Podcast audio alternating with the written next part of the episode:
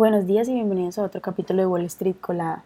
Hoy jueves 8 de junio los futuros del Dow Jones bajaron un 0.08%, los futuros del S&P 500 bajaron un 0.01% y los futuros del Nasdaq bajaron un 0.6%, mientras que los futuros del petróleo estadounidense bajaron un 0.55% hasta los 72,13 dólares el barril y los futuros del Bitcoin bajaron un 0.14%.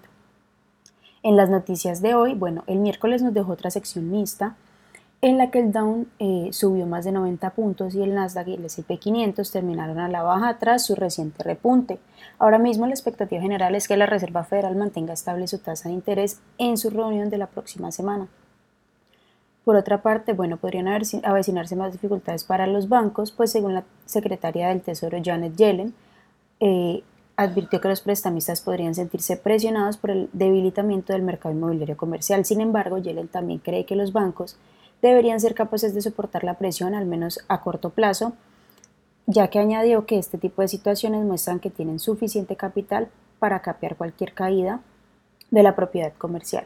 En otras noticias, las acciones de Affirm Holdings, que cotizan con el ticker AFRM, subieron un 14% el miércoles tras anunciar que los comercios estadounidenses que ofrecen Amazon Pay ya pueden añadir su función Adaptive Checkout como una opción de pago. Por otra parte, Microsoft, que cotiza con el ticker MSFT, ofrecerá los modelos de GPT de OpenAI a los usuarios de su servicio de computación en la nube, Azure Government, entre los que se encuentran varios agentes federales estadounidenses. La iniciativa representa el primer esfuerzo de este tipo por parte de Microsoft para poner la tecnología de chatbot a disposición del gobierno de Estados Unidos.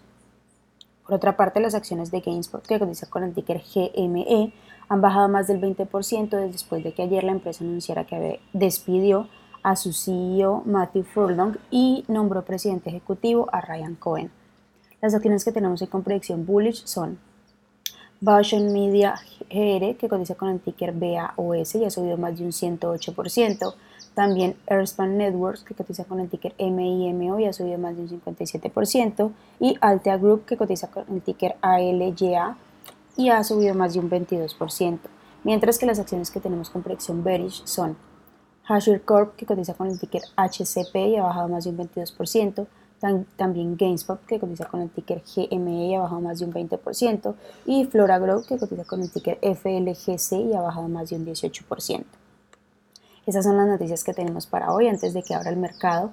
Les recuerdo que pueden encontrarnos en todas nuestras redes sociales como arroba Spanglish Trades y además de eso visitar también nuestra página web www.spanglishtrades.com para que no se pierdan ninguna noticia ni actualización del mundo de la bolsa de valores. Por supuesto, como siempre estamos compartiendo con ustedes en español. Gracias por acompañarnos y escucharnos. Los esperamos de nuevo mañana en otro capítulo de Wall Street Colada. Que tengan un feliz día.